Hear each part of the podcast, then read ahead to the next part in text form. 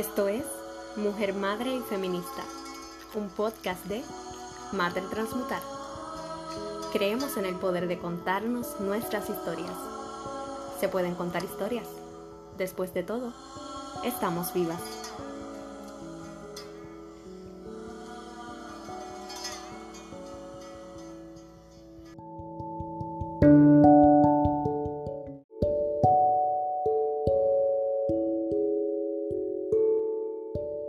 Bienvenidos a todos una vez más por aquí por Mujer Madre Feminista.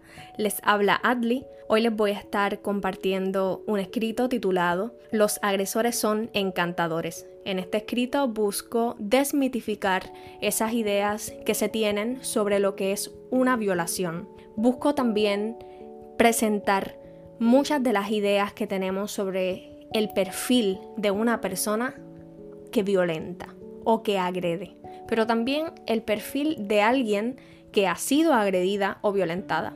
Quiero que empecemos por reconocer que no existen esos perfiles y que cualquier persona puede cometer una agresión, sobre todo en una sociedad que nos ha educado para una cultura de violación y no para una cultura de equidad.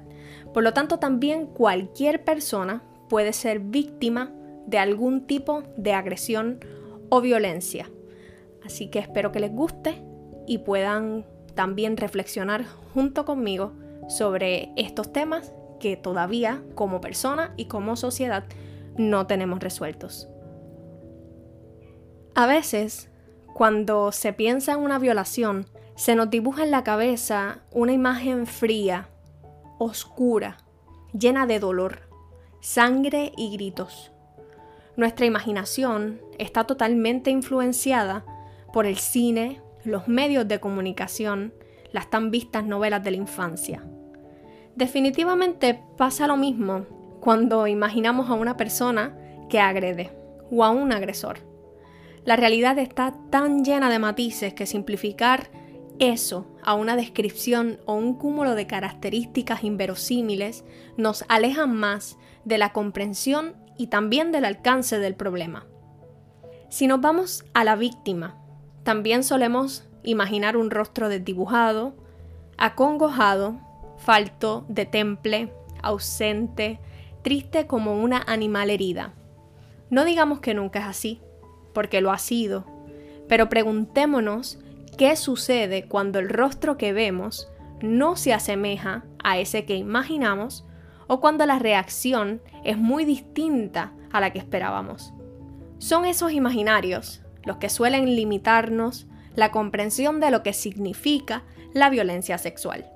Ahí radica también la necesidad de validar y creer en las historias que no se nos asemejan al estereotipo social que tenemos como sobre lo que es una persona víctima, agredida y violentada.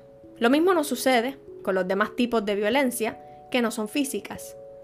Esas que no podemos ver, como por ejemplo la violencia psicológica, emocional, que puede ser una conducta de desvalorización y descrédito por medio de la burla, de la humillación o el rechazo, entre otras formas que parecen más sutiles.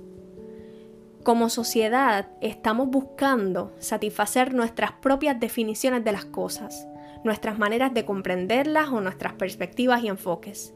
En ese ejercicio del ego solemos olvidarnos de lo que verdaderamente es importante, eso que siente y ha vivido la persona agredida.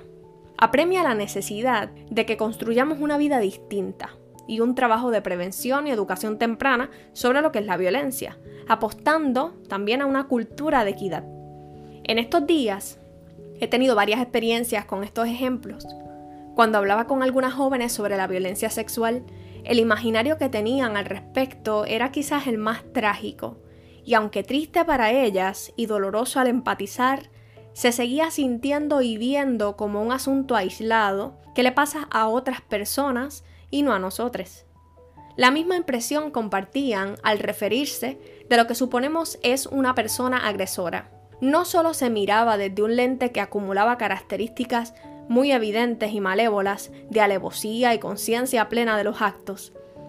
Que vamos, que podría ser en algunos casos, pero que no siempre es así.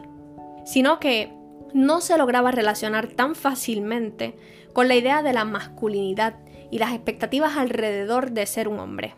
Esto aún sabiendo y comprendiendo que en la mayoría de los casos quien agrede es un hombre y quien es agredida es una mujer.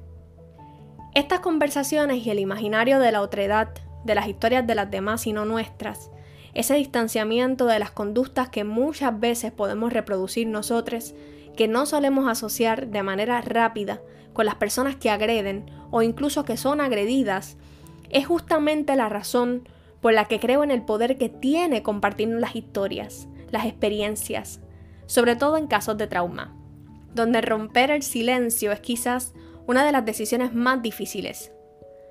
Si sentimos que no seremos comprendidas, que no nos van a creer, si pensamos que somos un caso aislado, un asunto poco probable, la culpa y el miedo pueden con mayor facilidad callarnos.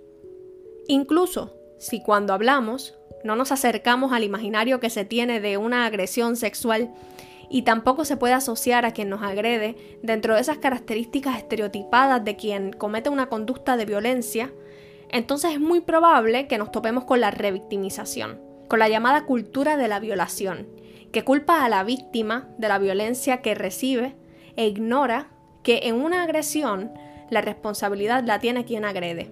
Una agresión sexual puede ser un toque inadecuado y sin consentimiento a nuestros cuerpos, hasta un acto de penetración forzada. La violencia sexual puede estar incluso en, en esos actos que nos parecen sutiles, hasta en los más burdos, y puede suceder en cualquier relación en la que no se practique activamente el consentimiento, la consensualidad y el respeto al cuerpo y los sentimientos de las otras personas. En una dinámica en la que no se espere un sí y se asuma, donde se hace caso omiso al no solo porque somos matrimonio, o porque antes te gustaba, o porque llevamos años en una relación. La realidad es que no existe un perfil exacto de los agresores. No siempre son los hombres más violentos, muchas veces son los más amables, caballerosos, coquetos y encantadores. Los agresores de mi vida, ninguno se parecía al estereotipo del imaginario social, pues poca gente me lo podía creer. Las violencias sexuales que yo he recibido en mi vida, en su mayoría han sido por parte de las personas con las que establecía relaciones amorosas. Muchas de las mujeres que conozco, que me han contado de sus historias, les sucedió igual. Las historias de agresión sexual son más allá del imaginario burdo que nos inventamos como sociedad, desde el que reproducimos y perpetuamos más violencia, revictimización. Las heridas y el trauma son para toda la vida. Una vive después de eso. Unas muchas historias más, sanadoras, liberadoras y poderosas. Pero el trauma no es algo con lo que te topas un día y cuando te aburres, lo sueltas y lo dejas colgado como un sombrero. El trauma es la herida. Y hacerse cargo de la herida es dejar de esperar el golpe. Y el trauma no se supera. Se revisita. Y con eso se revisita el dolor. Y con el dolor la rabia. Y si se tiene el privilegio de estar informada, acceder a la educación y de tener tribu, entonces se organiza la rabia. Se convierte en energía y se invierte en reconstruirnos los huesos y transformarnos en la práctica consciente y constante de amarnos.